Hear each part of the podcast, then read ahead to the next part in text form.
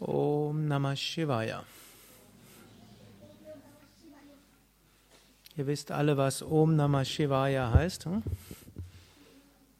Om Namah Shivaya heißt Gruß an das Göttliche. Hm? Und dieses Göttliche ist wo? Hm?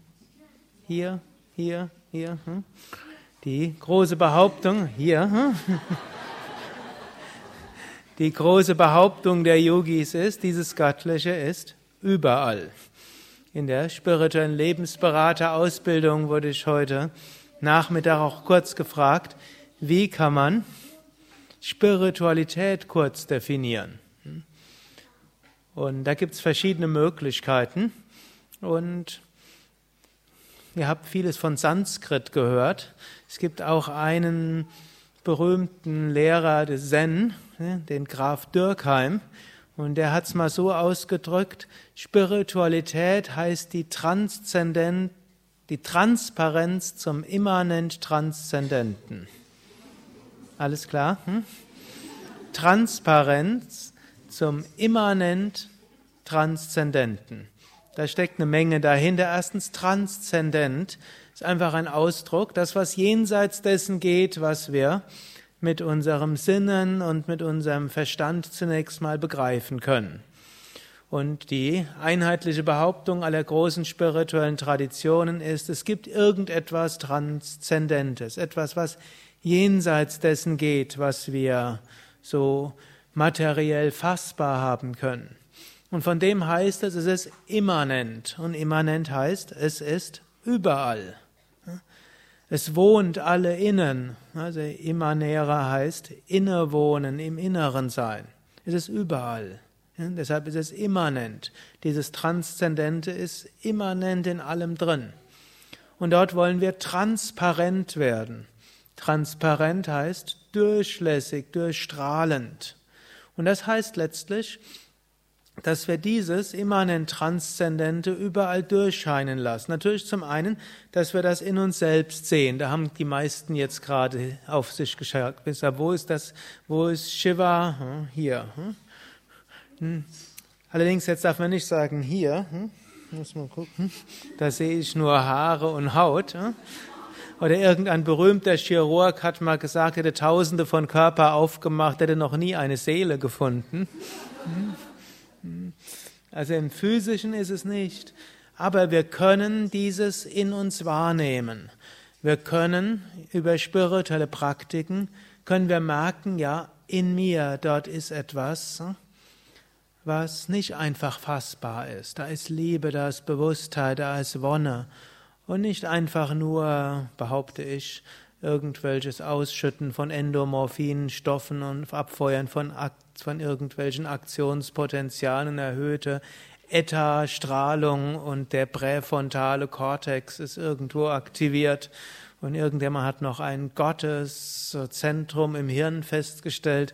Bei Menschen, die das Gefühl haben, Gottes Gegenwart zu stehen, dann wird er aktiviert. Mag sein, dass das auch alles parallel passiert. Aber was wirklich geschieht ist, Gehirn und Geist werden so transparent, dass das immanent Transzendente in uns spürbar wird.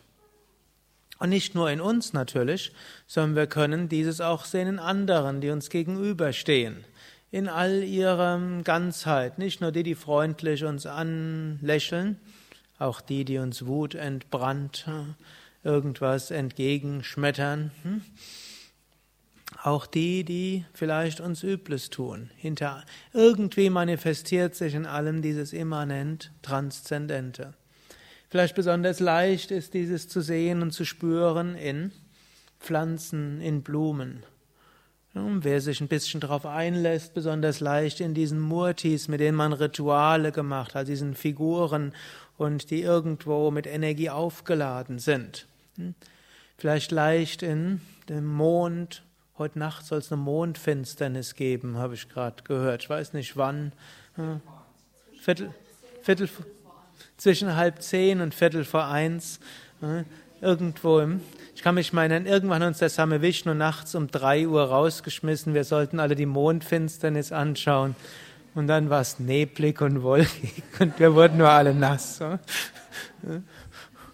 Aber die Mondfinsternis gilt als ein besonderes spirituelles Ereignis.